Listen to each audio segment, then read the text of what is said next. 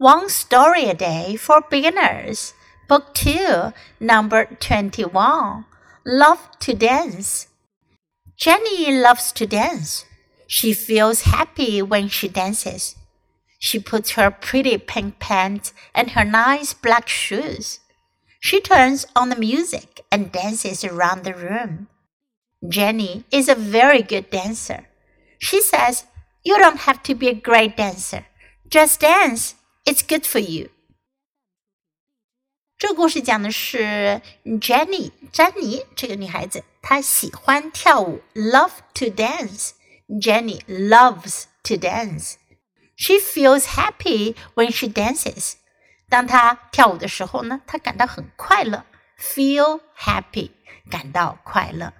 She puts her pretty pink pants and her nice black shoes.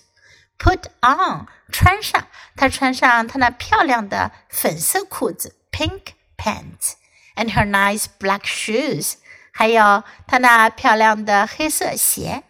She turns on the music. Turn on 打开，她打开音乐，and dances around the room，在房间里跳着转着。Jenny is a very good dancer。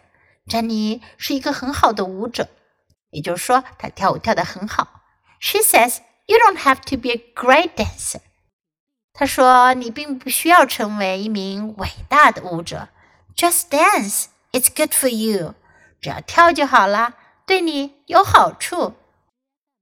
Now listen to the story once again. Love to dance.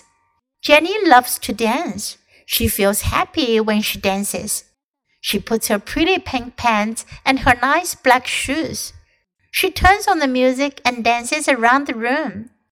Jenny is a very good dancer. She says, You don't have to be a great dancer. Just dance. It's good for you.